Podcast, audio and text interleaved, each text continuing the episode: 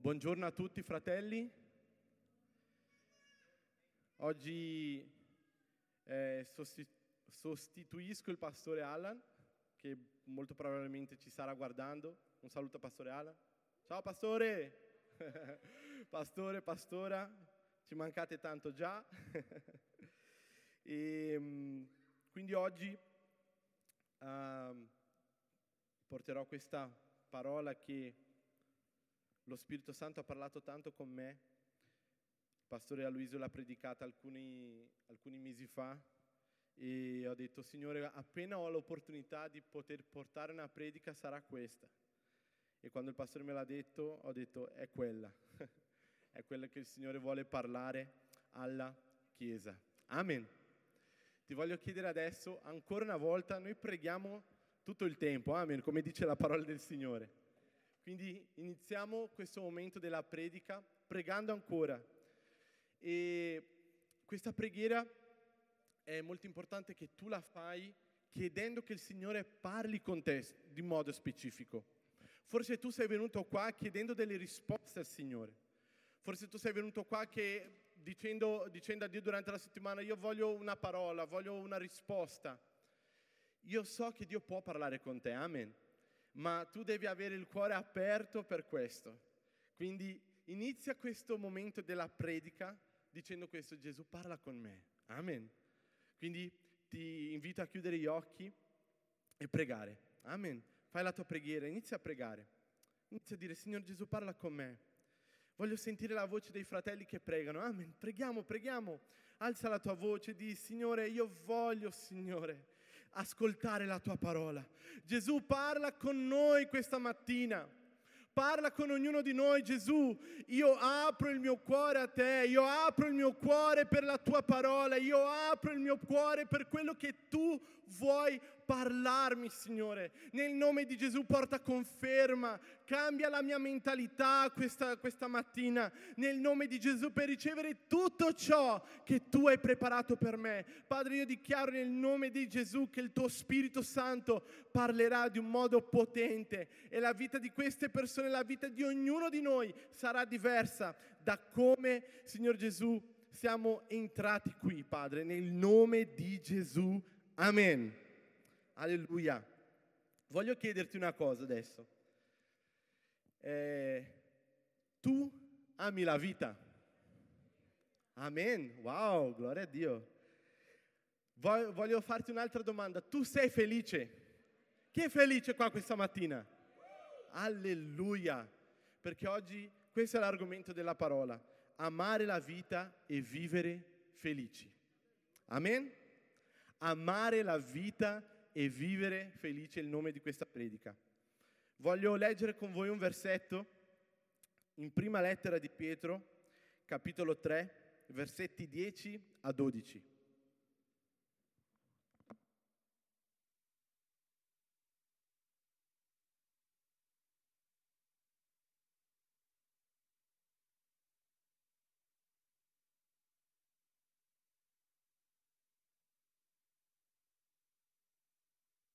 Prima lettera di Pietro, capitolo 3, versetti 10 a 12, se tu ce, l'hai sul cellulare magari te lo vuoi segnare o se hai la Bibbia di carta. Leggiamo insieme. Infatti, chi vuole amare la vita e vedere giorni felici, trattenga la sua lingua dal male e, sua, e le sue labbra dal dire il falso. Fuga il male e faccia il bene, cerchi la pace e la persegua. Perché gli occhi del Signore sono sui giusti e i suoi orecchi sono attenti alle loro preghiere, ma la faccia del Signore è contro quelli che fanno il male. Amen? Gloria a Dio. Forse tu hai sentito il titolo, Amare la vita e vivere felici, e non, non immaginavi che questo era sulla Bibbia, ma è così. Pietro qua in questo versetto ci insegna a come vivere una vita, come amare la vita e vivere felici. E io so che magari questo argomento eh, entra un po' uh, contro a quello che noi come cristiani predichiamo sempre. Perché di solito si pensa che i cristiani devono solo vivere in lotte, devono vivere rinunce e devono vivere momenti difficili e questa è la vita del cristiano, ok? Sì o no? Forse uh, vivere felici, amare la vita non, non ha molto a che fare con lo stile di vita cristiano per molte persone. Invece è completamente sbagliato. Amare la vita e vivere giorni felici è per ognuno di noi. Amen.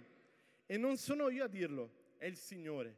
Il Signore ha usato Pietro per insegnarci questo principio. Amen.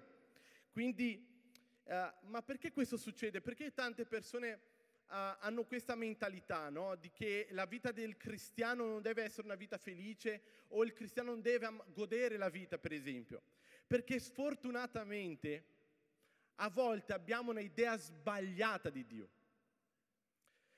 Ci sono tante persone che addirittura pensano che Dio può inviare una malattia sulle persone. Dio mai invierà una malattia su una persona. Dio mai farà questo con i suoi figli. Amen.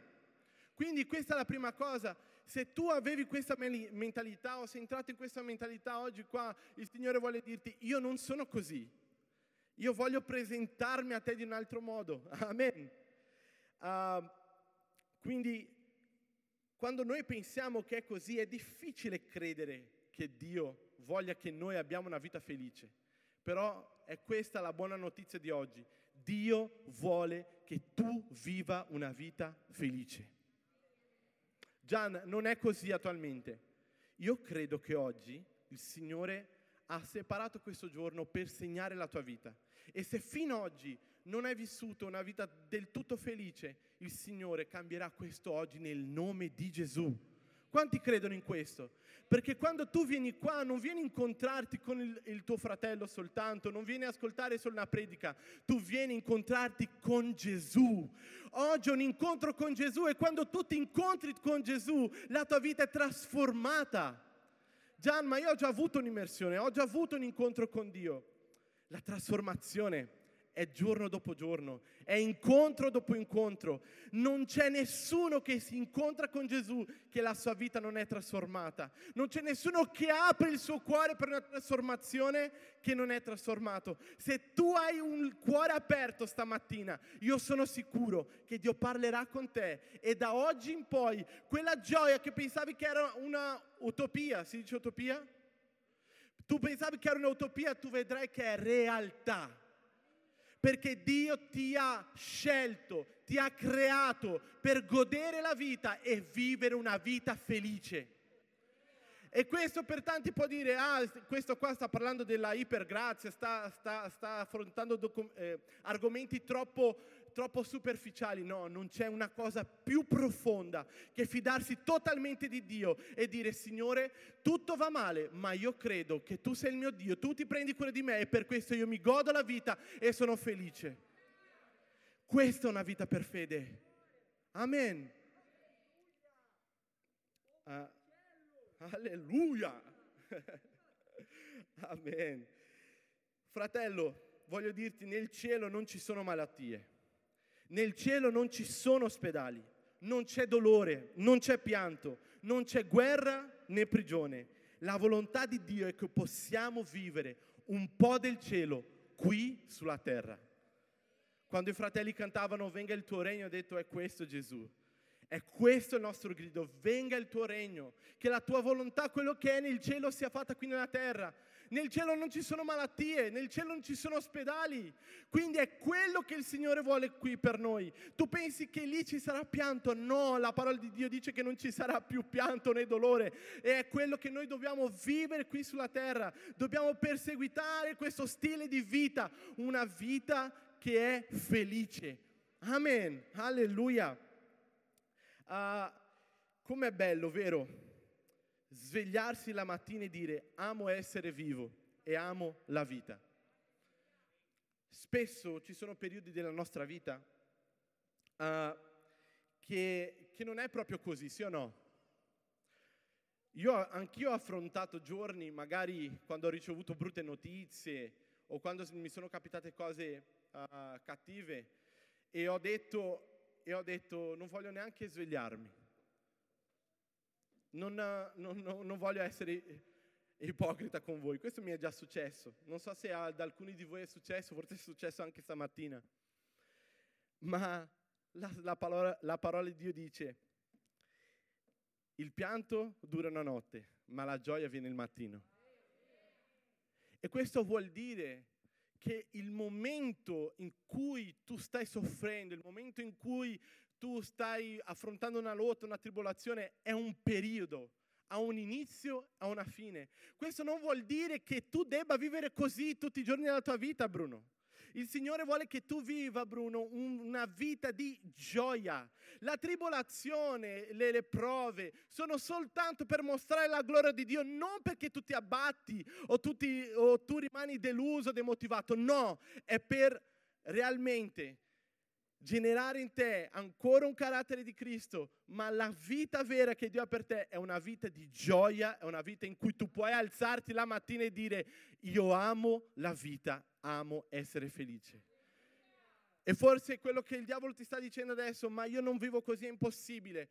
Dio vuole cambiare questo oggi. Amen. Dio vuole dire un basta a questa situazione e dire oggi tu puoi svegliarti e dire io amo la vita. Amen. Quindi uh,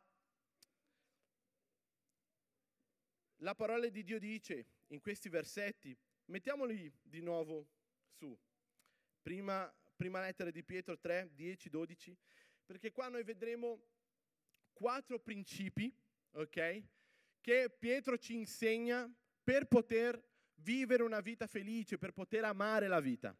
E la prima cosa è trattieni la lingua del male. Ok?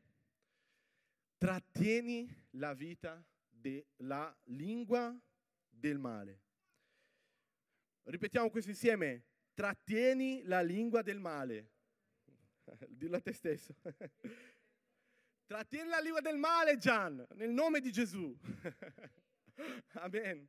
Cos'è questa? Cosa vuol dire trattenere la lingua del male? Ok, di solito eh, viene interpretato questo versetto dicendo, per esempio, no?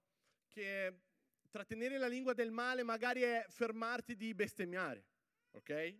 O fermare o non dire uh, parole volgari. Ma questo già è ovvio, amen? Noi come cristiani sappiamo già eh, che ogni, ogni parola volgare, ogni bestemmia non è della volontà di Dio, non ha a che fare con i cristiani. Amen. E quindi mettiamo da parte questa cosa. Io credo che Pietro sta parlando di qualcosa più profondo qua. Amen. Lui sta parlando di qualcosa di più profondo. E questo, eh, questa cosa di parlare male, ok, ha a che fare con dire il contrario di ciò che Dio afferma riguardo di te. Leggiamo un altro versetto. Numeri,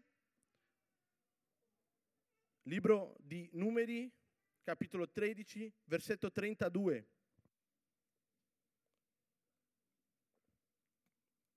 Che veloce, gloria a Dio. Un applauso a, ai... Forte, forte, forte, un applauso ai, fra... ai ragazzi lì del... che veloci. Adesso devo continuare così però. Eh. ok. E screditarono presso i figli di Israele il paese che avevano esplorato dicendo il paese che abbiamo attraversato per esplorarlo è un paese che divora i suoi abitanti. Tutta la gente che vi abbiamo vista è gente di alta statura. Questo è parlare male. Cosa è successo qua? Le spie sono andate a um, a conoscere la terra di Canaan, che era la terra che Dio aveva separato per, il, per il popolo di Israele. Amen. Aveva detto che quella, che quella, che quella terra scaturiva mele e, Uh, latte e miele, che era una, una terra abbondante, che aveva uh, tante, tante, cose per i suoi figli. Quindi questa era la promessa di Dio. Però quando le spie sono entrate nella terra, invece di guardare la terra e dire wow, la terra che Dio ha preparato per noi è buona e, e, tor- e, e tornare uh, a, eh, dai, eh, dal popolo e raccontare queste buone notizie, loro hanno visto solo i difetti di quella, di quella terra. hanno visto solo i problemi di quella terra, hanno visto che c'erano dei giganti e che il paese divorava i suoi abitanti. Quando noi iniziamo a parlare il contrario di quello che Dio parla riguardo alle circostanze, riguardo a noi, noi stiamo parlando male e questo ci allontana di vivere una vita felice. È impossibile vivere una vita felice se tu inizi a parlare il contrario di quello che Dio dice di te. Quindi uh, è incredibile come poss- passiamo tanto tempo parlando male di noi stessi, sì o no? Ti sei già accorto di questo? Che spesso ci, ci fermiamo per parlare male di noi stessi. Noi stessi, non, non c'è bisogno che un'altra persona parli male. noi stessi. A volte facciamo delle cose nella nostra mente, parliamo delle cose nella nostra mente che, che veramente sono, sono contrarie a quello che Dio dice di noi. Facendo dichiarazioni con, eh, contrarie, siamo sempre alla ricerca di difetti noi per giustificare il perché non siamo ancora stati benedetti, per esempio. Tu stai aspettando una benedizione da Dio, stai pregando per una benedizione da Dio, ma e tu inizi a pensare, no, ma perché questo non succede? Ah, perché io ho detto quella cosa, perché ho fatto sbagliato, perché ho commesso quell'errore, perché io sono così, perché io sono così. E tu inizi a focalizzare la tua vita in te stesso, eh, nel tuo ego, e ti dimentichi di tutto ciò che Dio ha detto di te. Dio vuole oggi svegliarti e dire, è il momento di parlare e dichiarare quello che io dico di te. È il momento di dichiarare quanto tu sei amato, quanto tu, che tu sei figlio. È il momento di dichiarare che tu hai vittoria contro questi giganti. È il momento di dichiarare che tu devi vivere una vita abbondante, che tu sei prospero, che tu puoi raggiungere livelli più alti in tutte le aree delle tue vite. Dio vuole che tu inizi a vivere questo e mettere da parte ogni parola, ogni parola cattiva ogni, ogni lingu- linguaggio cattivo riguardo a te stesso. Amen. Oggi è il giorno di dichiarare, io riuscirò, io, io sarò, io, io, andrò avanti, io conquisterò quello che Dio ha per me, io vivrò quello che Dio ha per me, io riceverò quello che Dio ha per me, ha preparato per me. Amen io sarò usato da Dio come Lui mi ha detto che io sarei usato.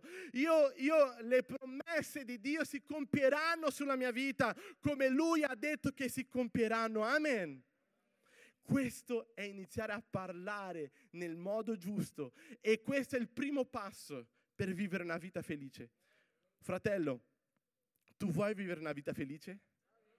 Inizia a parlare quello che Dio dice su di te. Gian, ma tu non conosci le mie circostanze, è vero. Ognuno sa. Dio, come si dice questo in italiano? Un giucalo aperta. Dove sono i traduttori? Ognuno sa dove ti fa male. Ognuno sa dove, qual è il problema che ognuno ha. È vero, ognuno lo sa ma io voglio attenermi a quello che, Dio, che la parola di Dio dice. Amen. Quindi se lui dice che tu puoi fermarti di dire cose cattive riguardo a te stessa, perché tu puoi. E se lui ti dice questo, è perché lui vuole che tu vivi una vita felice. Lui vuole che tu esci di qua, fratello mio, nel nome di Gesù, e svegliandoti domani, domani mattina dicendo, io amo la vita. Tu salti del letto e dico, ho sonno fa caldo, non ho l'aria condizionata, ma io amo la vita. Amen. Alleluia.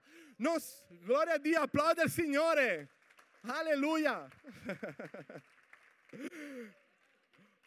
Forse tu oggi, forse questa settimana hai pensato, mamma mia, non sono riuscito ad andare in Grecia quest'anno. Non sono riuscito a fare il viaggio che volevo, volevo fare. Non importa, il Signore lo farà in qualche momento nella tua vita, perché tu non cammini in base a quello che tu hai, ma tu cammini in base a quello che Lui dice. E se Lui dice che tu sei prospero e benedetto, tu lo sei. E è questo che devi dichiarare. Tu devi iniziare a cambiare il tuo idioma, il tuo, il tuo linguaggio spirituale e usare il linguaggio dei cieli, usare il linguaggio di Gesù. Se il mondo se, se, se il diavolo dice nelle tue orecchie che tu non ce la farai, tu inizi a dire no, io ce la faccio. Io vado avanti, io ce la farò. Amen. È questo che il Signore vuole per noi. Alleluia. Quindi la prima cosa, trattieni la lingua del male. La parola di Dio dice in Proverbi 18-21 che nella lingua c'è il potere della vita e della morte. Perciò tanto di ciò che viviamo dipende da ciò che parliamo. Inizia a pensare un attimo nel come tu vivi ora. Ok?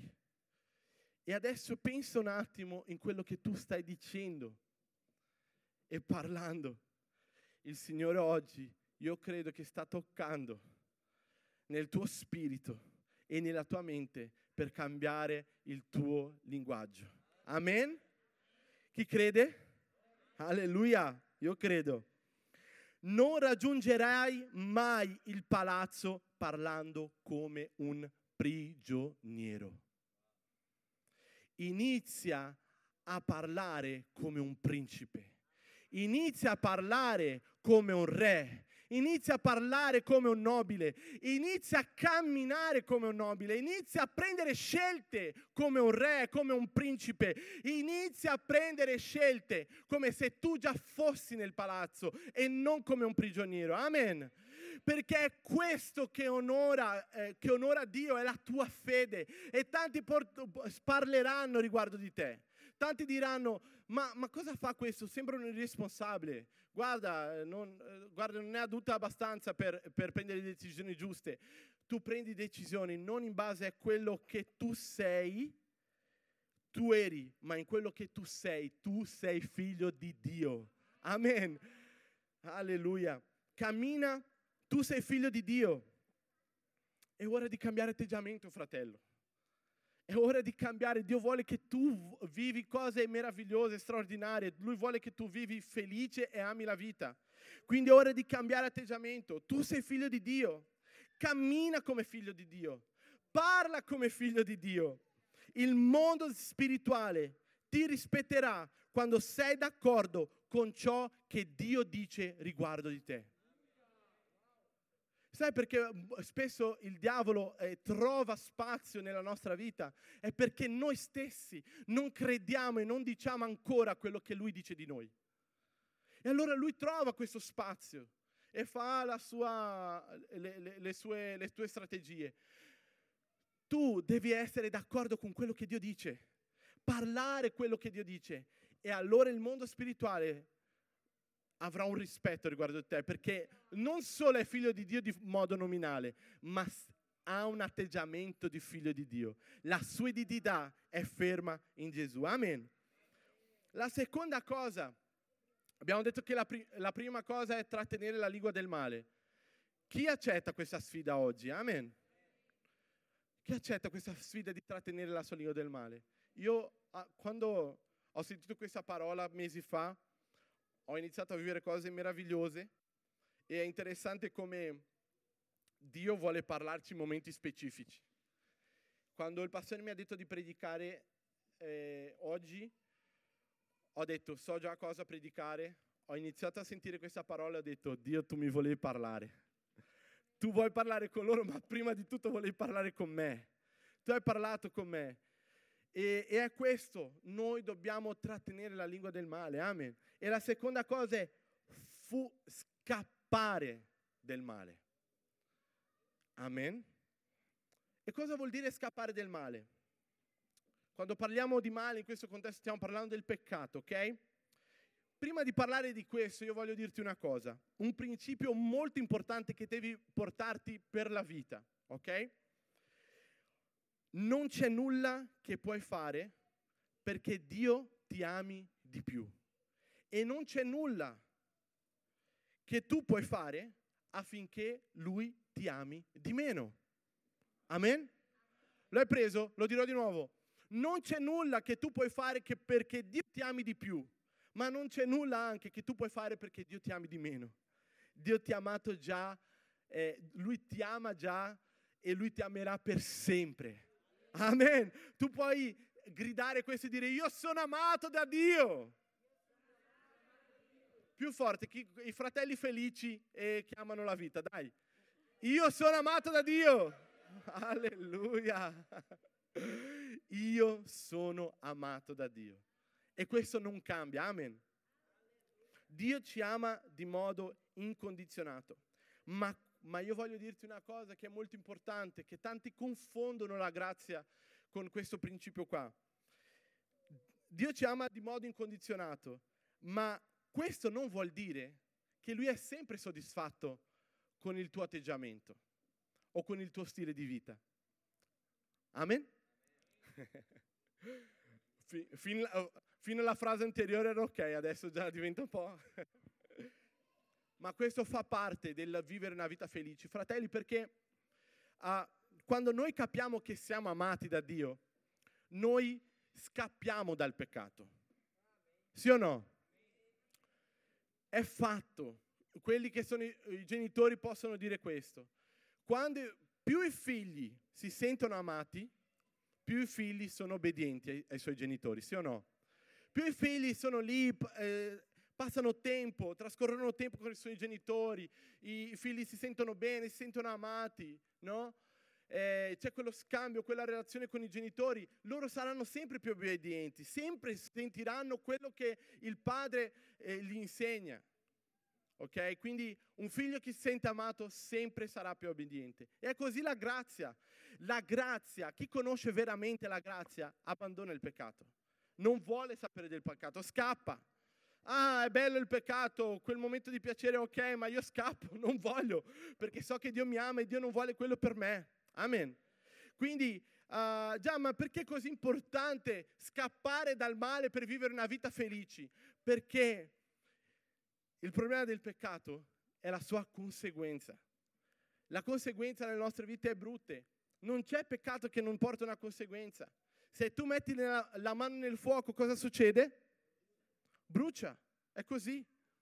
Quindi uh, è lo stesso con il peccato. Se tu pecchi, ti brucerai. Ti, fa, ti, farà male a te stesso.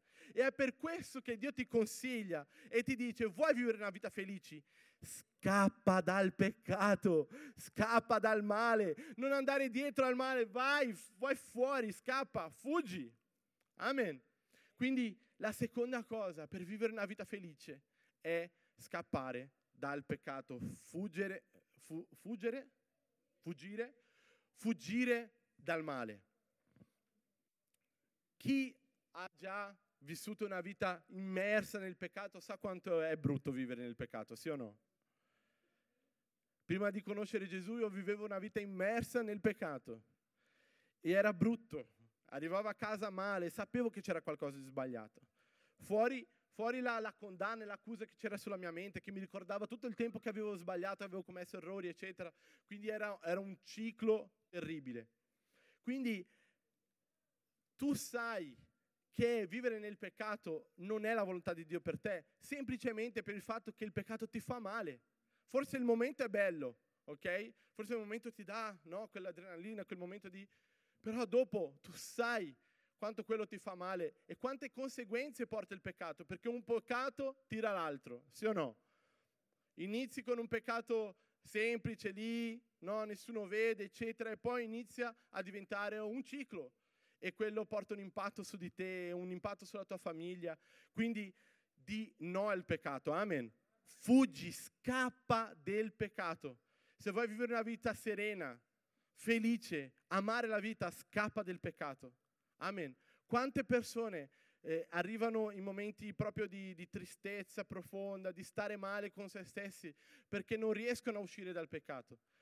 Io voglio dirti una cosa, se magari che tu, tu che stai sentendo vivi una vita così, il Signore ti vuole dire, c'è come è possibile essere liberi dal peccato e è sapendo quanto sei amato da Dio.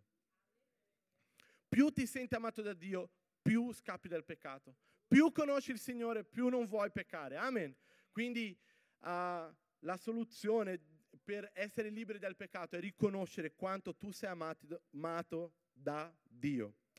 La parola del Signore dice nella lettera ai Romani, lettera ai Romani, capitolo 6, versetto 14.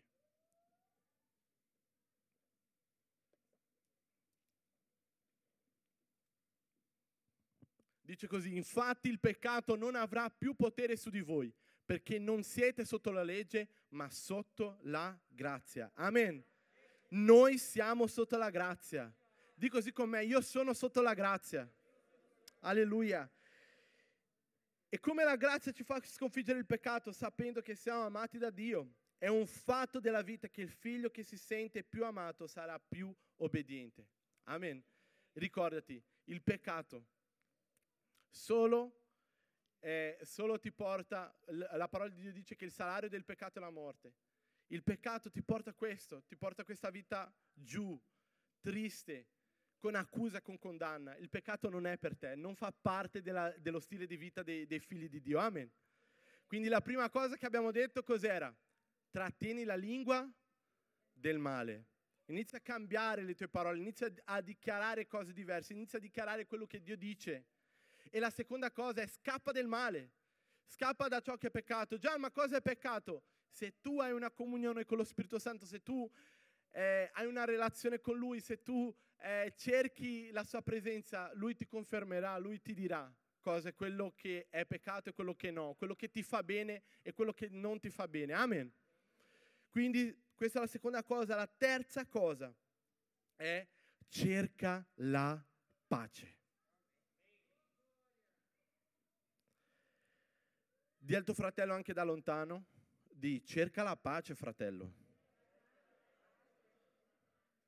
cerca la pace. Se c'è una cosa che devi fare è cercare la pace. Aspetta Gian, ma io non ho già la pace. Esistono due tipi di pace. La pace che abbiamo con Dio, ok? E la pace che dobbiamo cercare. La pace che abbiamo con Dio è un dono, ok? Si chiama il dono della, della giustizia. Tu sei stato giustificato. Ora tu sei giusto, William. Davanti al Signore tu sei giusto e questo nessuno lo può cambiare. Nessuno ti può togliere questo. Tu sei giusto. Puoi dire così con me, io sono giusto. Di nuovo, io sono giusto. Questo nel mondo spirituale è una potenza fortissima, perché quando tu dici che sei giusto, stai riconoscendo l'opera di Gesù sulla croce per te. Amen. E tu stai dichiarando quello che Dio ha fatto per te sulla croce, che il sacrificio di Gesù è, è, è, ne valsa la pena. Tu sei giusto e nulla può cambiare questo. E per questo noi siamo in pace. Io posso venire qui e predicare la parola di Dio con voi, sapendo i miei errori, sapendo i, miei sbagli, perché io sono giusto. Io posso lodare il Signore, posso alzare le, le, le, mie mani per adorare a Lui, non perché io sono perfetto, ma perché io sono giusto. Io posso alzarmi la domenica, venire qua senza paura, perché io sono... Alleluia. Io posso essere un leader di life group, predicare la parola di Dio perché io sono... Io posso evangelizzare a chiunque per strada, anche se ho sbagliato, anche se non sono una persona perfetta, anche se non ho pregato stamattina perché io sono... Amen? Così non esce dalla tua testa, noi siamo giusti, amen? E è questa la nostra pace con Dio, io sono sereno per questo, sono giusto. Nulla può cambiare questo. Nulla può cambiare questo nella mia vita, Jackie. Io sono giusto e basta. Amen? Ognuno di noi che crede in Gesù è giusto. Però c'è una seconda pace e questa pace va ricercata. E io penso che qua stiamo arrivando già al focus Stiamo arrivando al, a, al centro chiave della nostra predica di oggi. Dio vuole che noi possiamo vivere una vita in pace. Una vita in pace è una vita felice. Una vita in pace è una vita che riposa in Dio. Amen. Questo riposo ha a che fare con il principio di capire che abbiamo già tutto ciò di cui abbiamo bisogno. Dio vuole convincerti stamattina che tu hai già tutto. E quando tu capisci che tu hai già tutto, tu puoi vivere in pace. E questa pace va ricercata, perché questo mondo è come se fosse dei, dei, delle bombe che ti arrivano tutti i giorni dicendo che ti manca quello, ti manca quell'altro, devi fare quello, devi fare quell'altro, e invece il Signore ti sta dicendo, ehi, tu hai già tutto, puoi vivere in pace, puoi vivere sereno. Riposa il tuo cuore, riposa la tua anima perché io ho già tutto per te. Quando tu ti alzi per lavorare, tu ti alzi felice perché Dio ha già preparato tutto. Gian, ma tu non sai, io sto soffrendo in questo lavoro, non fa per me. Stai tranquillo perché Dio sta preparando anche quello per te perché Lui si prende cura di te. Se quello, quel periodo che tu stai vivendo oggi non, tu pensi che non ti sta facendo bene, non ti preoccupare perché sta per cambiare, perché Dio ha detto che Lui sarebbe stato con te ogni giorno della tua vita, si sarebbe preso cura di te. E è questa la pace che Lui vuole che tu vivi. Io ti dico, io non sto vivendo oggi tutto quello che io vorrei, ma sto vivendo molto più di quello che merito, fratello. Basta vedere la mia moglie lì in fondo, bellissima, incinta. Tra, tra, tra qualche mese verrà nostro secondo figlio, Liam, c'è Benjamin lì, con un completo blu bellissimo.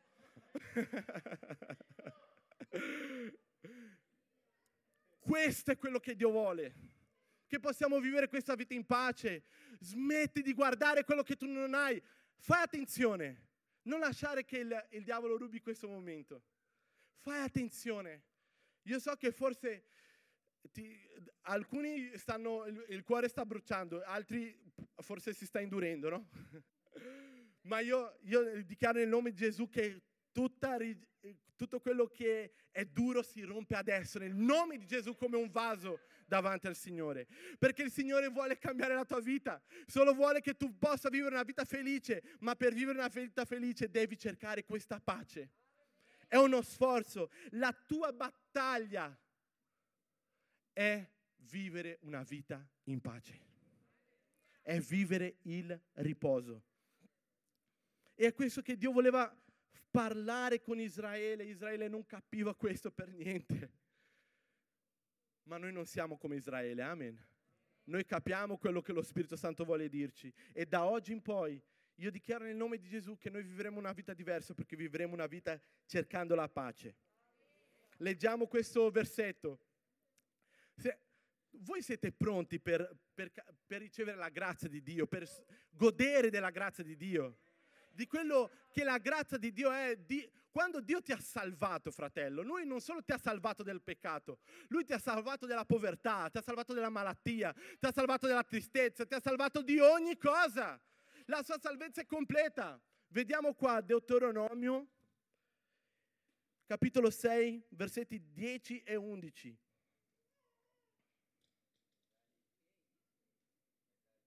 È già lì. Oh, mamma mia!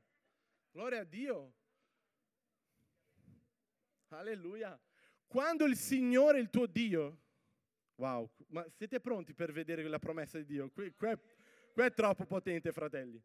Quando il Signore, il tuo, grazie a Dio che non sono stato io a scriverlo nel pastore Luisa, è stato proprio il Signore, amen.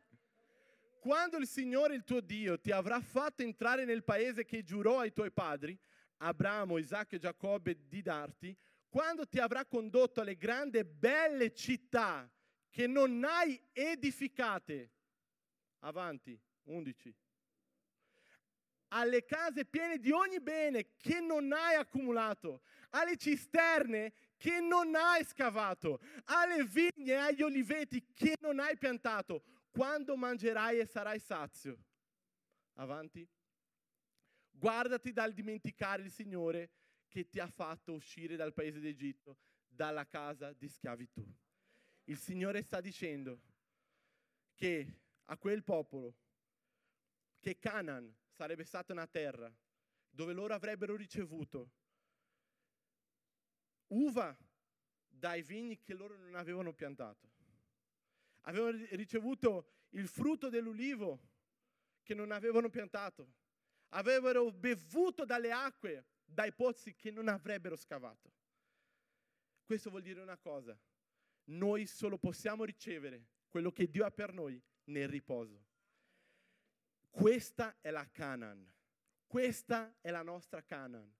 In quel tempo era una terra fisica, oggi è la vita di riposo, una vita che riposa nel Signore. Se la, se la salvezza è ricevuta quando riposiamo, anche le altre benedizioni sono ricevute nello stesso modo. Gustavo, puoi suonare per piacere? Dio desidera che viviamo nel riposo perché riposo è la fede. Quando Dio vuole fare qualcosa nella tua vita, Lui ti porterà a riposare.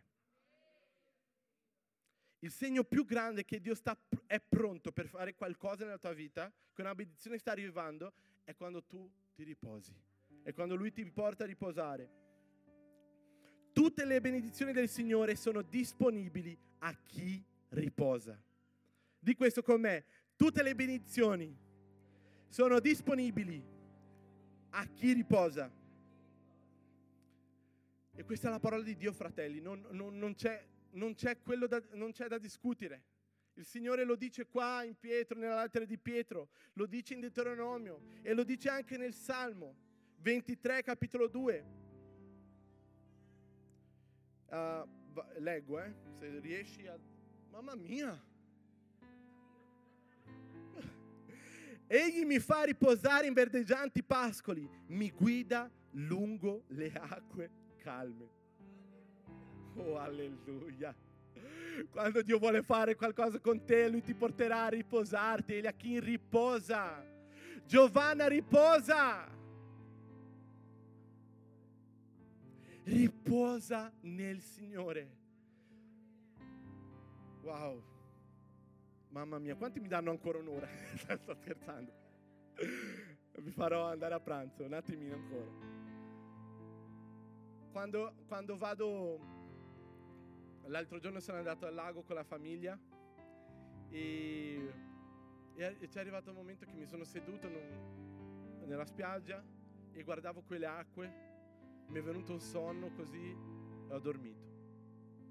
Mi sono proprio rilassato e ho dormito. E, e, è veramente questo, no? Quando tu vedi le acque calme, cosa ti dà? Riposi. E sai, io non mi potevo permettere ma nessun giorno di riposo questa settimana. Ma né quella settimana scorsa, ma nella prossima, ma neanche nella prossima. Se penso a tutte le cose che devo fare, non mi posso proprio permettere nessun giorno di riposo naturalmente parlando. Ma il Signore vuole che noi ci riposiamo, perché quando noi ci riposiamo possiamo vivere in fede. Fratelli, io ti dico una cosa, in una settimana da tempo non mi squillava tanto il telefono di clienti che mi cercavano, ma da tempo.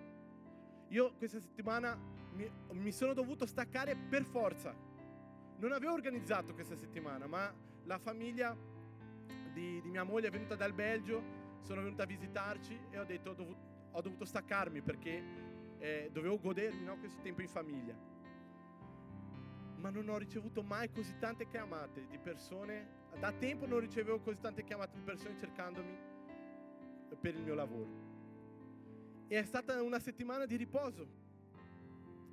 Fratello, io so che questo va molto incontro a quello che tante volte predichiamo tante volte sentiamo. Qui no perché noi parliamo della grazia, amen. Ma quello che sentiamo in giro è quello che il diavolo ci dice. Il Signore vuole che tu ti riposi. Sai qual è il segreto di vivere una vita felice? Il riposo. Il vivere in pace. La parola di Dio dice in Isaia capitolo 30, versetto 15.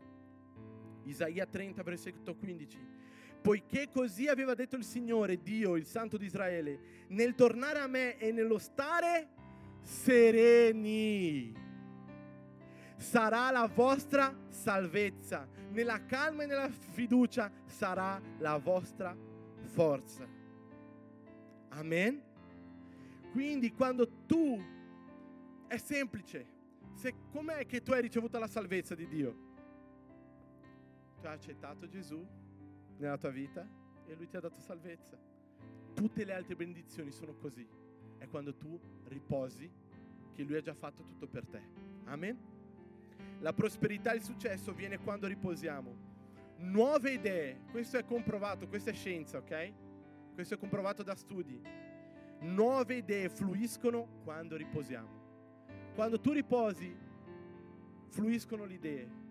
tutto si, tutto si organizza nella tua mente. Quando tu decidi di riposarti, la visione, i sogni si rinnovano quando riposiamo. In Esodo 17 non leggeremo i versetti. Amalek è venuto a guerreggiare contro Israele in un posto chiamato Refidim. Ricordati questi nomi, Amalek e Refidim. Refidim vuol dire luogo di riposo. Amalek sempre verrà a guerreggiare nel tuo luogo di riposo. Amalek vuol dire dolore, peso, lavoro, lavoro duro. Perciò l'unica guerra che abbiamo è la guerra del riposo. La guerra contro la tentazione di fare le cose nel, nel nostro proprio sforzo, senza dipendere da Dio. Amalek sono tutte quelle circostanze che ti fanno guardare a te stesso e, di, e dire no, devi fare qualcosa, devi, eh, eh, eh devi sforzarti, eh, devi questo, devi quell'altro, devi fare, devi fare, devi fare, devi fare. E Refidim è, è quel luogo di riposo in Dio, dove tu decidi di riposarti in Lui. Tu, questo non vuol dire, fratello, che tu non devi lottare per vivere per la conversione dei tuoi fratelli, dei, della tua famiglia, non devi eh, conquistare anime per Gesù, non vuol dire che tu non devi lavorare, non vuol dire che tu non devi uh, vivere, uh, lottare per la tua famiglia, per vivere una vita bella con la tua famiglia. Questo non, non, non vuol dire questo, ma vuol dire che anche nel lavoro, anche nelle lotte di ogni giorno, noi riposiamo in Dio perché lo sappiamo che Lui ha già vinto la nostra, la nostra battaglia. Amen. In Matteo, non leggerò neanche questo versetto per andare un po' più veloce, in Matteo 13, 43 dice che il diavolo cerca un luogo dove riposare, che quando lui esce no, da, da, un, da, un, corpo e, e vuole trovare un luogo da riposare. Il diavolo non ha riposo e lui vuole che noi viviamo così. Lo stile di vita del diavolo è vivere una vita in ansia perché non ha dove riposare. Lui sa, lui sa già qual è sua, il suo destino. Lui ha già perso, quindi lui non ha riposo. Quindi il tempo che lui ha ancora vuole convincerti che tu anche non puoi riposare. Quindi anche se tu lavori, lui dice lavora di più, lavora di più, lavora di più, lavora di più, lavora di più, fai quello, fai quell'altro, fai quell'altro, affinché tu non ti riposi mai. Preoccupati per quello, preoccupati per l'altro non fai quello, stai attento perché se tu fai quello, eh, attenzione, eh? Quindi lui inizia a, a portarti questo peso. Ma io voglio dirti una cosa. Quando noi riposiamo non c'è più spazio per il diavolo nella nostra vita. Il nemico non può entrare dove c'è il riposo di Dio. E l'ultimo principio gli occhi del Signore sono sui giusti. Chi è giusto? Alleluia. La ragione per cui tanti credenti non sono felici e persino non amano la vita è perché pensano che Dio sia arrabbiato con loro.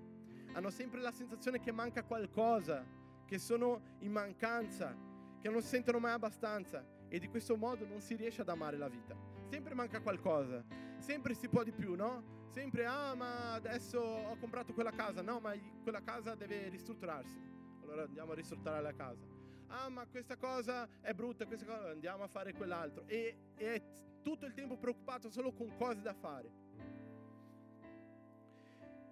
Ma invece noi, il, il Signore vuole eh, dire che noi siamo questi che riposano nel Signore perché noi siamo giusti, perché noi siamo figli amati di Dio. Amen. Uh, e quindi lui dice, gli occhi del Signore sono sui giusti. Amen. Noi abbiamo già dichiarato, noi siamo giusti. Il nostro diritto di essere giusti è stato comprato con il sacrificio di Gesù. Questo non lo può cambiare nessuno. Amen. Quando capiamo che siamo completamente perdonati, non abbiamo paura del futuro perché sappiamo che Dio ha cose bellissime preparate per noi. Fratello, ti voglio iniziare, invitare ad alzarti. La lode può venire a suonare. Fratelli, Dio vuole che tu puoi godere la tua vita, amare la tua vita e vivere giorni felici. Quando, quando Dio ha parlato nel mio cuore di portare questa predica, mi è venuto un po' di... di, di ho avuto un'esitazione, no? un po' di paura perché non piace a tanti sentire queste cose. A tanti piace sentire altre cose, no? Dicendo, ah, tu devi fare quello, tu devi fare quell'altro. Io invece oggi sono venuto qua come me- messaggero, si può dire? Messaggero da Dio per dirti, riposa. Amen. Dio vuole che tu riposi, Carol. Dio ha preparato tante cose, lo Spirito Santo Ieri, ieri dopo di, di, preparare la predica ho pregato e piangevo perché lo Spirito Santo mi diceva io voglio insegnare ai miei figli a riposare in me perché ho gan- grandi cose preparate. Il Signore dice basta di perdere tempo. Basta di perdere tempo e correre contro, contro il vento. È momento di godere la vita per cui io ho pagato un altro pezzo un altro, un alto prezzo per te. Facciamo valere la pena il sacrificio di Gesù e viviamo una vita felice. Amiamo la vita, godiamo la vita che il Signore ha per me. La tua battaglia, Rosy, oggi è vivere una vita felice. È vivere una vita piena di gioia. È dichiarare ogni giorno la mattina, io amo la mia vita io amo la mia vita perché oggi forse non è come quello che voglio, ma so che Dio si prende cura di me e tutte queste circostanze saranno trasformate per il mio bene. Alleluia. Gesù, alza le tue mani. E di questo Gesù io voglio vivere questa vita felice.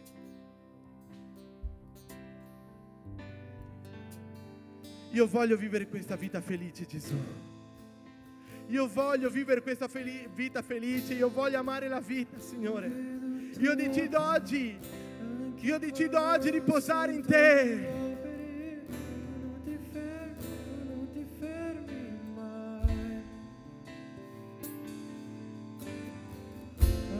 Quando non vedo tu operi, dichiara questo. Anche quando non sento Dichiara queste cose. Tu non ti fermi, tu non ti fermi mai, perché Lui si prende cura di te. Anche quando, per questo tu puoi riposare. Anche quando perché quando tu non vedi, quando tu non senti, Lui sta operando. Per questo tu puoi riposare in Lui. Scegli oggi. Anche quando non vedo tu operi. Anche quando non sento tu operi tu non ti fermi, tu non ti fermi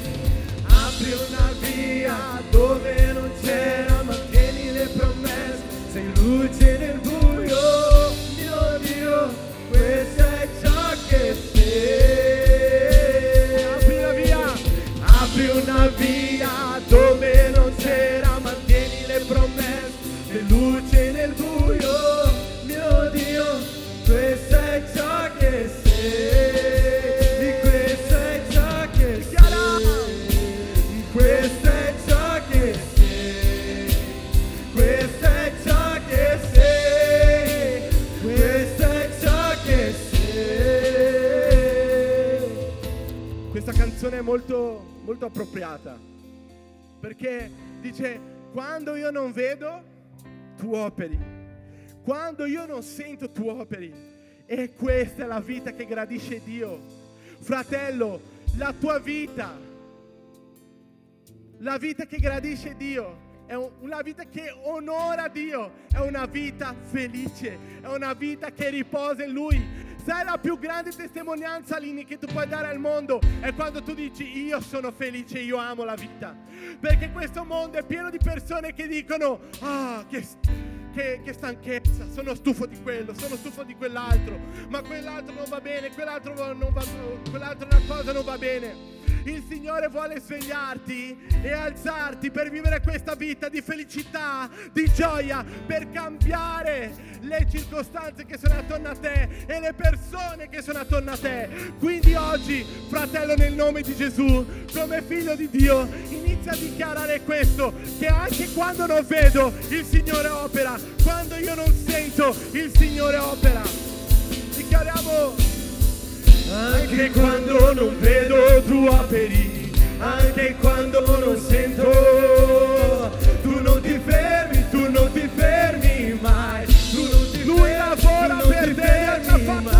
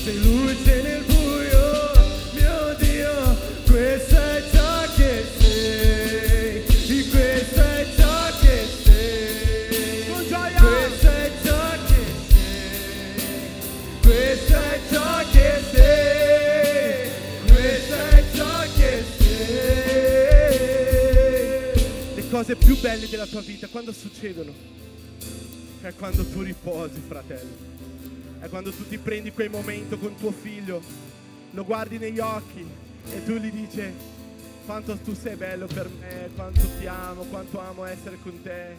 I momenti più belli sono quei momenti che tu vai e stai tranquillo, fai una passeggiata con la tua famiglia, che momenti belli, meravigliosi. Il momento di riposo è il momento dove Dio fa nella tua vita. Lui vuole che tu sì guadagni anime per Gesù, conquisti anime per Gesù. Lui vuole sì che tu fai l'opera di Dio. Lui vuole sì che tu lavori e conquisti tante cose in questo mondo, ma lui vuole che tu lo faccia nel riposo. È il momento di riposare ed essere felici. Io dichiaro nel nome di Gesù che tu domani mattina ti sveglierai dicendo io amo la vita e amo e io sarò felice, io scelgo di essere felice. Amen? Tutta la Chiesa, con questa pace nel cuore, io voglio invitarti con questa pace nel cuore a sorridere con gioia e dichiarare questo nel mondo spirituale, anche se non vedo tu operi ancora. Amen? Con gioia dichiariamo anche quando non vedo tu operi, anche quando non sento tu operi, tu non ti fermi, tu non ti fermi mai,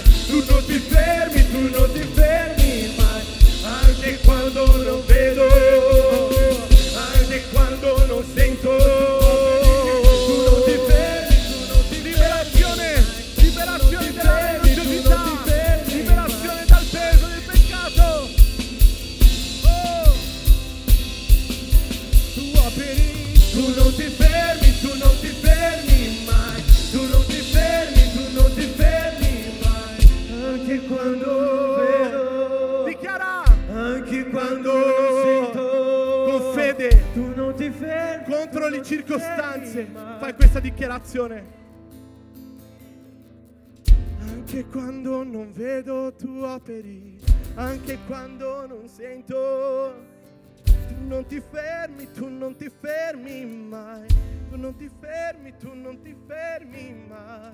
Amen. Alleluia. Questa è la vita che Dio ha per noi. Amen.